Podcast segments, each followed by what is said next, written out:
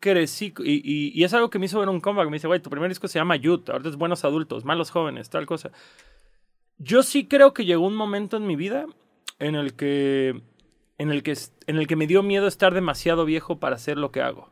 Y ah, también el tema de decir, yo me empecé a dedicar a esto de tomar la decisión de dedicarme a la música profesionalmente a los 27 años.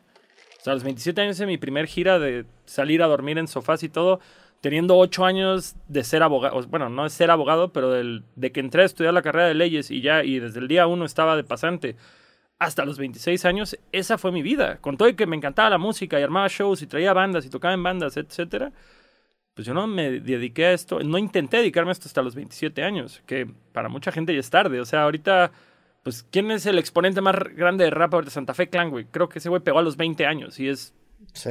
Global. A los 27 años ya se siente como que vas de salida.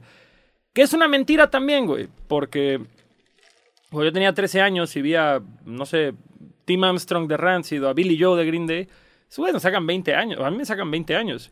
En ningún momento pensé, ah, chingado viejo ridículo, bájese, ya, no mames, tiene una moicana a los 35 Sí. años, payaso, bájese del escenario, no.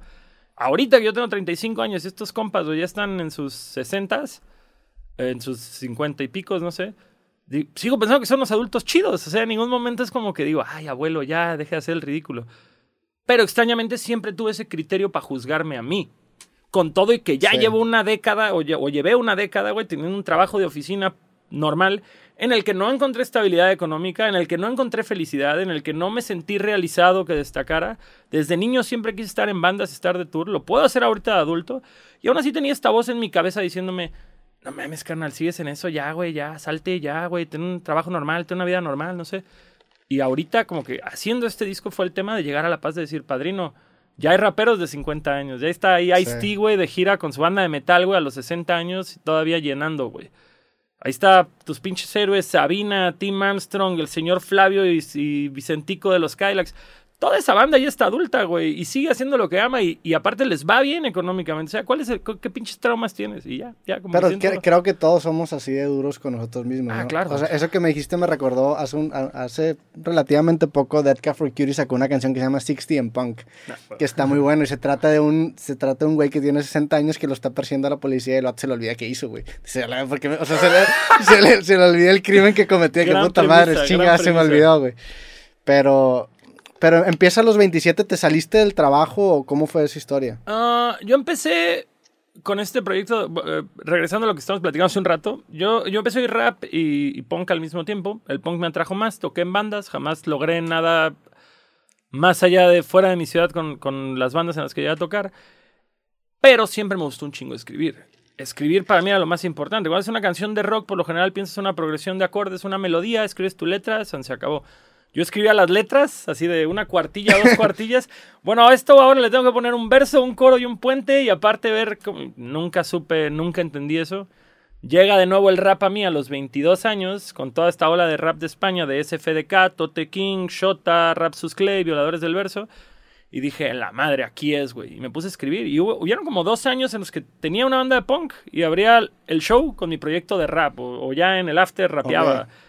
Culerísimo. Pero, y aparte sampleando, sampleando punk. O sea, en vez de estar sampleando soul o disco, era como, voy a samplear a Fugazi en esta canción. Voy a samplear a Rancid. Voy a samplear a, a los Temptations, que no tiene nada de punk, pero me encantan. Este, Y, y ponías tú una laptop O sea, antes del de Iba del- con, güey, yo mi primer gira, güey, de 27 años fue con un iPod. Literal, así de, toca tal canción, Simón Canal, tlaca, tlaca, tlaca, tlaca, tlaca, y así, güey. O sea, sí fue lo más DIY posible y se me hace loquísimo que funcionó. Sí.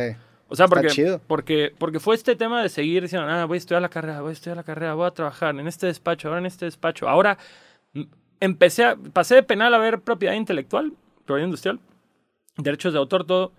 Y fue que, que dije, cámara, güey, estoy en un despacho ganando 6 mil pesos. Si hago dos trámites al mes, ya gané más de lo que me pagan, güey. Vamos a salirnos de la oficina. Y, y de pronto era así, manejando por Cancún, viendo negocios y anotando, a ver, este lugar, vamos a ver si ya está registrado. No, ofrecer registrar marcas y así. Y así, güey, llegó el, llegó el punto en el que yo ya había sacado como tres maquetas, las había colgado a Mediafire todavía. Una vez estaba ahí, sacó una... Mediafire. Mediafire. Ah, Mediafire, ya, ya, Sí, sí. ya reconocí la plataforma, sí. Pero es que en ese entonces era como MySpace Music, Ahí no estaba SoundCloud. SoundCloud estaba empezando en ese entonces. Y yo me acuerdo que yo subí todo mi catálogo para descargar, que eran como tres CPs, güey, tres rolas cada uno, no sé. Y, y hasta Vice sacó un artículo, dijo, Longshot te regala su discografía para que la descargues gratis. Y yo como, pues es lo mínimo, ¿no, güey? Así como, no soy nadie, güey. Lo que quiero es que me oigan.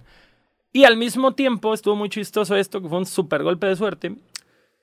Cuando la última gira de la banda de punk en la que yo tocaba, que se llamaba Niños Feos, eh, la última fecha, penúltima fecha fue Guadalajara, conocimos una banda de ahí que se llamaba Días de Radio, les gustó la banda, hicimos amistad y luego al guitarrista de la banda, que era como el adulto responsable, le mostré el proyecto de rap y dijo, güey, vamos a editarlo en demo, no sé qué, la madre.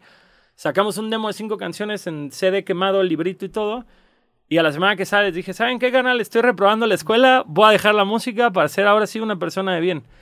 Y, y una banda que esos güeyes tenían como en su sello se fue de gira y empezaron a regalar mis demos por todo el A país. ver, ¿le, dijiste a tu banda que te ibas a salir? No, no, no, mi banda ya se había, o sea, en la última gira de mi banda Ajá. hice amistad con estos punks de Guadalajara. Ya que valió verga mi banda, les mostré el proyecto de rap, le Le metieron ajá. dinero ellos para sacar el demo en físico. Ya de ahí les dije, voy a dejar la música para ser un abogado de bien.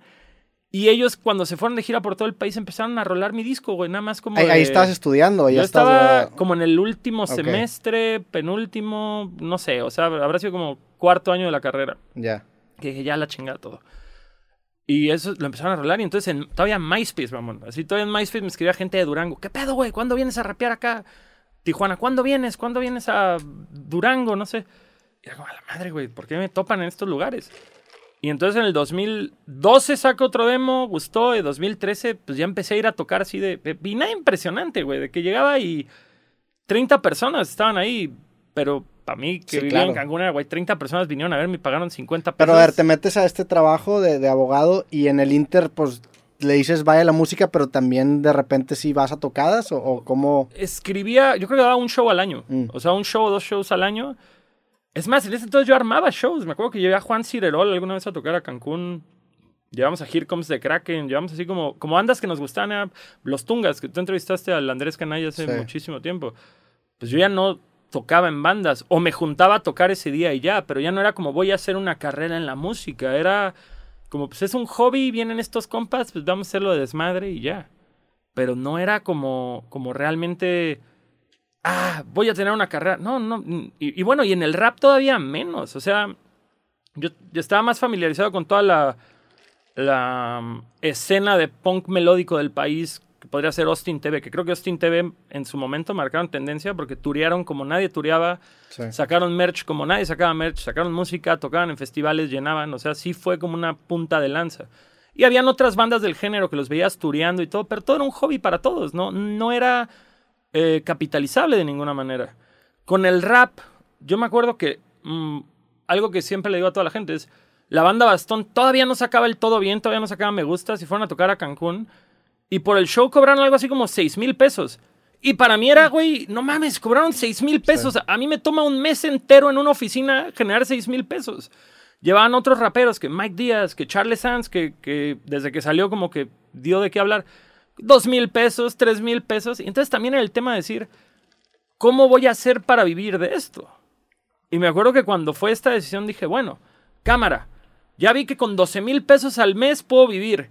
Entonces tengo que hacer seis shows al mes cobrando dos y si vendo playeras puedo ganar tanto más. Y, y así fue, o sea, fue aplicar el godinismo de casi una